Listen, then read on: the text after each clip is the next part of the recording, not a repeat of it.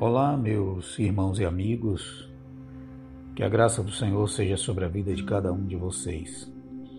Mais uma vez, um texto para nossa meditação, que se encontra no Evangelho de Marcos, no capítulo 9, versículo 38 em diante, que diz o seguinte: Disse-lhe João, Mestre, vimos um homem que em teu nome expulsava demônios, e nós lhe proibimos porque não nos segue. Jesus, porém, disse: Não lhe proibais.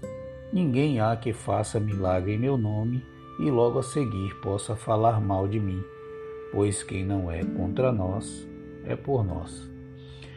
Meus irmãos, essa passagem nos mostra o perigo que todos nós corremos ao querermos personalizar as pessoas e o nosso desejo, muitas vezes, de que dentro da igreja todas as pessoas sejam iguais, tenham os mesmos comportamentos.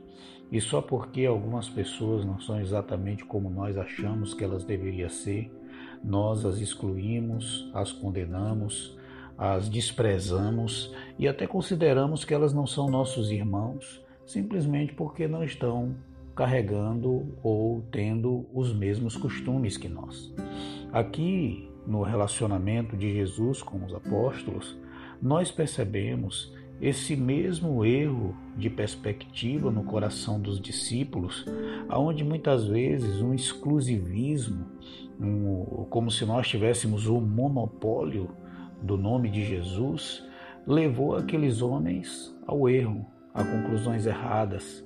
E Jesus teve que corrigi-los naquele momento, porque eles disseram: Olha, nós proibimos essas pessoas que usavam demônios em teu nome porque eles não seguiam conosco, ou seja, não eram do nosso grupo, não não poderiam ter essa prerrogativa porque não fazia parte do mesmo grupo. Esse tipo de comportamento, meus irmãos, de, de postura, de atitude, não é novo.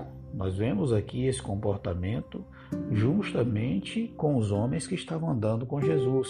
E Jesus prontamente disse para eles: Não lhes proibais. Ele disse: Olha, quem não é por mim, quem não é contra mim, é por mim. Quem comigo não ajunta, espalha. Né?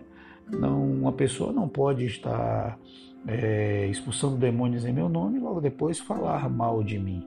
O que, que Jesus estava querendo dizer? Que nós precisamos jogar fora esse personalismo, esse desejo que muitas vezes temos no nosso coração de termos o monopólio do nome de Cristo e desconsiderar pessoas que às vezes são diferentes de nós, que têm posturas diferentes da nossa, mas que amam o Senhor e estão fazendo a obra do Senhor da mesma forma. Nós começamos a olhar para as pessoas de forma diferente, porque simplesmente não tem a mesma forma de vestir, a mesma forma de falar, ou o mesmo corte de cabelo, ou porque ela não adquiriu os trejeitos daquele grupo. Todas essas coisas elas são irrelevantes diante do fruto que cada um produz. Jesus diz que a árvore ela se conhece pelo fruto. E às vezes nós julgamos pela aparência, porque é fácil para nós julgar as pessoas pelaquilo que nós vemos dela exteriormente, mas quem conhece o coração de cada um é o Senhor.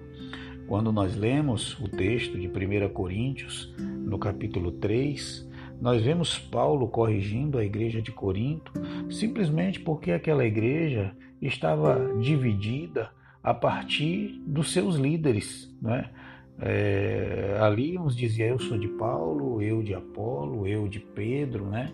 Ou seja, é, eu gosto mais, o meu grupo é o grupo de Pedro, o meu grupo é o grupo de Paulo, o meu grupo é o grupo de Apolo, né? Eu me identifico melhor com esse grupo. E esquece-se que o único centro que pode haver na igreja é a centralidade da pessoa de Jesus.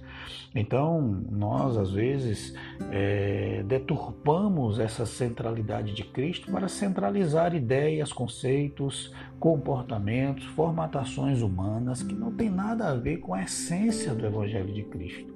Porque o que nos o que diz que nós somos cristãos são as virtudes de Cristo operando em nossa vida. Muitas vezes eu vou me vestir diferente de você, vou ter um corte de cabelo diferente do seu, vou ter uma forma de viver, uma forma de vida diferente, mas isso não quer dizer que eu não seja um cristão. O fato é que essas deformações degradam, destroem, causam divisão, causam rupturas, machucam e magoam, porque muitos irmãos se sentiram censurados, às vezes por coisas tão banais, simplesmente porque o outro o condenou por olhar sua aparência, por olhar sua forma de ser e deixou de ver os verdadeiros frutos que estavam no coração daquela pessoa. Então há tantas vidas devastadas, destruídas, esmagadas, simplesmente porque nós muitas vezes olhamos as pessoas de forma suspeita porque elas não se enquadram dentro daquele estereótipo que nós criamos na nossa cabeça. Então, o que Jesus estava dizendo para aqueles homens foi: olha, não os condeneis. Quem não é por mim é contra mim. Vocês não devem condená-los simplesmente porque eles não fazem parte do grupo, e sim observar os frutos que eles estão produzindo. Se eles estão expulsando demônios em meu nome, eles não podem logo depois disso falar mal de mim. Esse é um mal que assola o nosso coração e nós precisamos ter cuidado com isso. No capítulo 3 de 2 Coríntios, de 1 Coríntios, no versículo 11, Paulo deixa bem claro quem é que deve ser o centro da pregação do evangelho. Ele fala que ninguém pode lançar outro fundamento além do que já está posto, o qual é Jesus Cristo não é pastor fulano, não é pastor Beltrano, não é o apóstolo, não é o profeta, é apenas Cristo Jesus, o centro de todas as coisas. E nós precisamos nos livrar desse espírito crítico, desse espírito julgador, desse espírito condenativo que muitas vezes é, só serve para criar divisões e avaliar as pessoas de forma superficial pela aparência e não pela essência que elas produzem.